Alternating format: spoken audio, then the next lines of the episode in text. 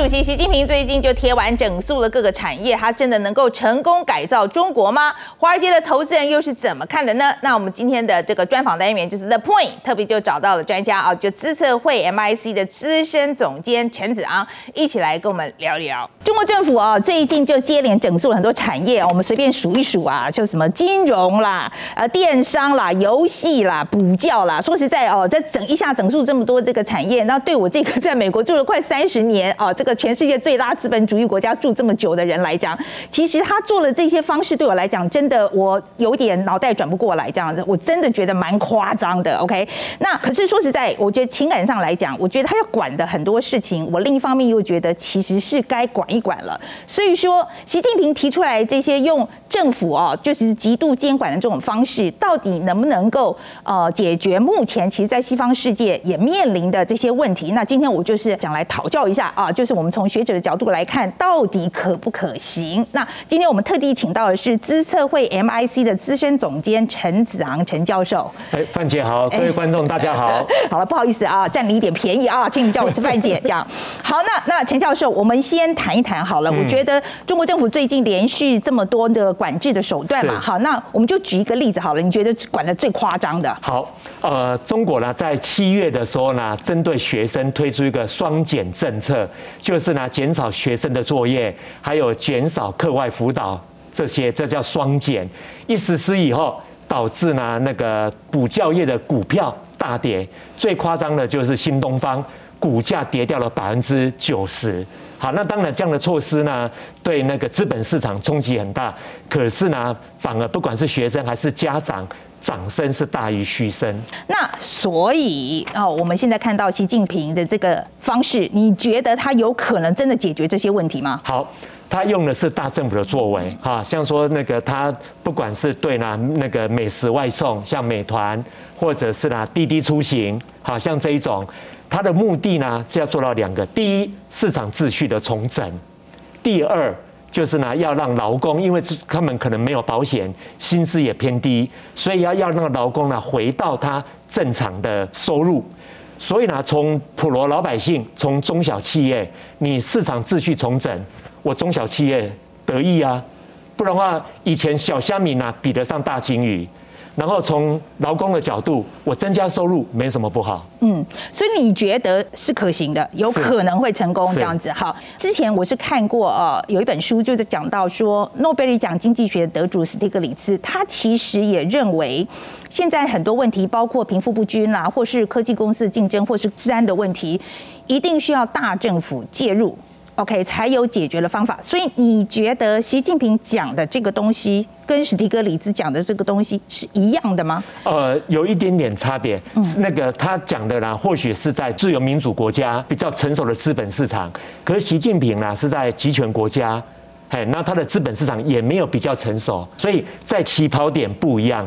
但是做法是大同小异的。嗯，可是我觉得从我的观点来看，它就已经是高度管制，本来就是比较高度管制的国家，现在它又更高度管制，基本上我觉得是其实更偏离原来的原理了，不是吗？我做个小小的修正哈。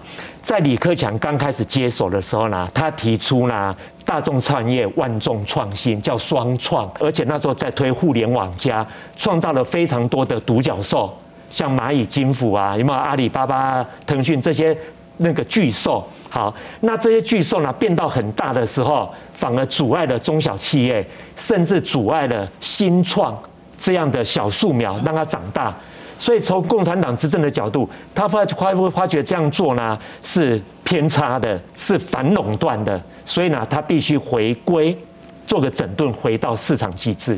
OK，好，那这是他的理由嘛？哈，好，那我觉得西方媒体现在很多了哈，在提到的时候，就是说习近平现在的做法，其实让很多人想到当初毛泽东的做法。你觉得这个说法有没有道理？哦，我觉得也不一样哈，因为在毛泽东时期呢，中国的 GDP 啊，或者对全世界的影响力，那真的是不大，对不对？可是现在中国的 GDP 还有对全球，不管在军事、在经济上，哎的那个竞争力或者威胁都很大，所以所以不能齐头式的来看这件事情。可是我觉得，的确是共产主义的这个执行的方法。以前的确是失败过一次，我必须要讲，就他不是没有试过，就是说用这经济大对对对，没错，就是说，我觉得对很多人来讲，可能会觉得已经有一次失败的经验了，所以你你觉得这一次不会走上同样的路吗？好，呃，我们看哈。那个有一点呢，我希望那个范姐或者各位观众留意的哈，就是明年秋天是二十大，习近平要争取连任，所以这时候呢，选举对他很重要，民意的支持对他很重要。如果他今天实施一个政策，掌声大于嘘声，他会做。所以他今天这样的整顿呢，如果是呢回归市场机制，虽然得罪了少数人，可是呢得到多数人的掌声，他为了明年的二十大，他当然会做啊。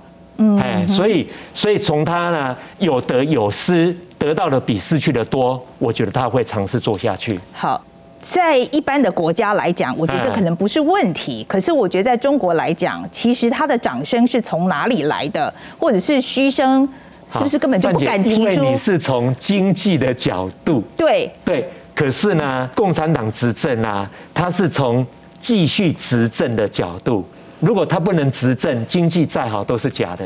所以意思就是说，即使他党内有很多反对的声音，我其实说实在，我不知道他党内的反对的声音有没有办法出来啦。他他有办法出来吗？就这是我一个很大的疑问。你觉得有可能吗？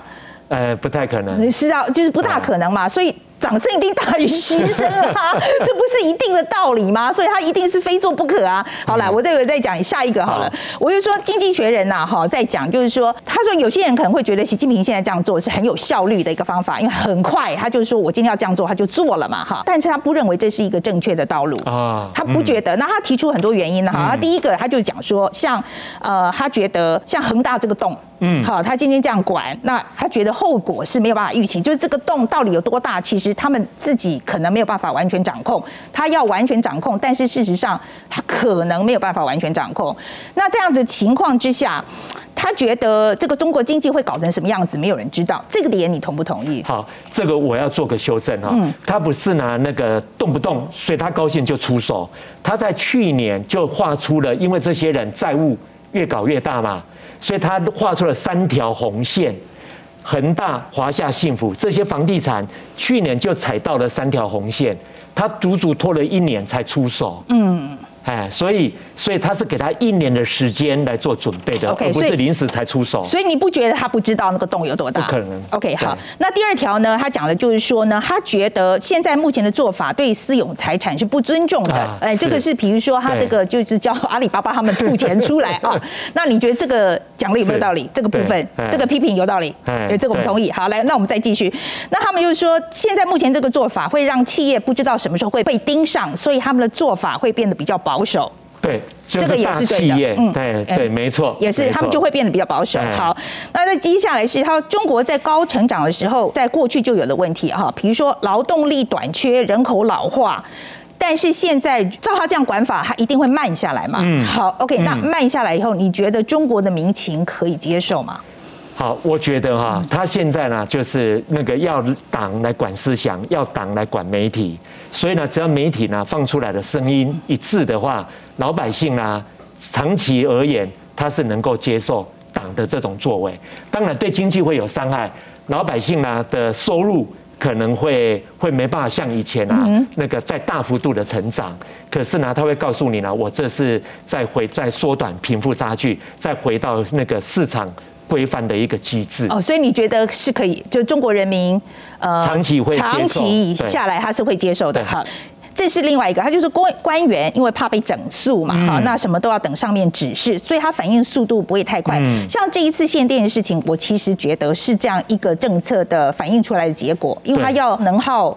双控嘛，哈，对，所以它一方面又要节能，一方面你又要经济发展，其实这两个是互相抵触的，OK。然后这个能耗双控这个这个政策，所以这一次，因为其实很多人在讲，就是是因为地方官员他其实一方面不知道要怎么办，而且对于中央对于这件事有多认真，他也没有办法完全掌握，所以就造成这一次这么大一个问题。所以你觉得会不会有这个问题呢？有可能，因为以后呢，如果官员呢，这动不动动辄得救，他可能就会比较越来越偏向无作为。嗯嗯，对，所以你觉得这是有可能的？OK，好，那再下一个，他就是说，如果啊，就是我们刚刚讲到的，如果事情啊这个方向没有朝习近平想要的方向去。呃，你觉得他是会放松一点啊？就是说，好了，因为你们不要这样嘛，所以我放松一点，还是他会抓得更紧？你的预测是什么？好，如果对我呢执政有利啊，也就对我的民意有利，掌声大于嘘声，我就做。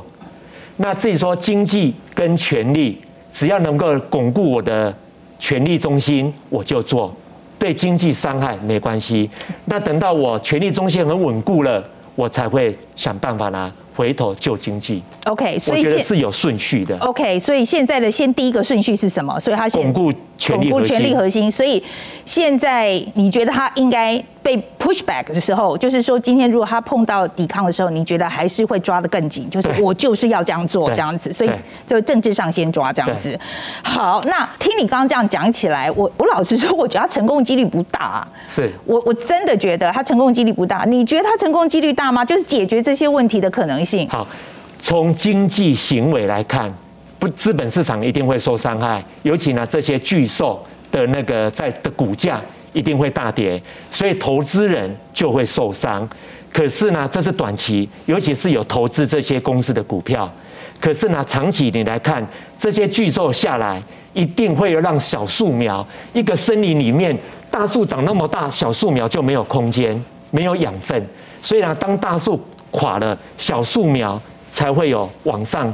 成为大树的机会，我我我觉得现在说实在，那个外资啊，对这个习近平的这个作为的事情，我老实说，我也蛮惊讶的。OK，那因为现在管成这样，你就知道你刚刚讲很多股票都已经跌了一塌糊涂了，对不对？可是我说实在，很多外资还是继续加码投资中国的。哦，我我觉得这个他们嘴巴上可能讲一套，但是钱看得很清楚啊，就是还是在不停的流进中国。所以说现在外资对于中国这个发展，你觉得他们到底是认为是看好还是看坏？看坏的有，例如索罗斯，对不对？甚至呢，连那个软银孙正义，软银整个决议也说暂时先采观望。可是景顺，啊，景顺基金在今年六七月，针对全世界两百个基金经理人，问他们：你你尔后会不会增加在中国的那个资本投资？二零一九年会增加的占百分之八十。疫情前，嗯，疫情后就是今年刚最新的二零二一。跌到百分之六十四，那代表什么？看起来是哎有跌啊，可是那个愿意增加持有的还占了百分之六十四，要减少持有中国资本的只占百分之十二。OK，所以比例还是差蛮大的，对，还是差蛮大的。对，所以外资这么看好中国的原因是什么呢？我现在就不懂，因为说实在，很多事情是违反经济原理的啊。我今天你可以说我今天中国人民呃没有自由，但是我赚钱就好，这个完全可以理解。但是 他现在的作为是没有，是我觉得基本上是违反很多经济原理的。是，所以这些外外资为什么还看好中国呢？好，你会你会发觉哈，他的政策。共产党啊，一定先先推政策，然后再由政府去执行。好了，他今天不管是对阿里巴巴、对那个滴滴出行，或者是对恒大，他是先有政策出来。那政策出来了一两年时间以后，他看你啦，还是没有做得很好，他才出手。那有些政策呢，他不断的一直推，集三千宠爱于一身，叫半导体。所以，我如果是外资的话，我要在中国投资，我就紧抓共产党的政策，集三千宠爱于一身的，例如半导体，例如 AI。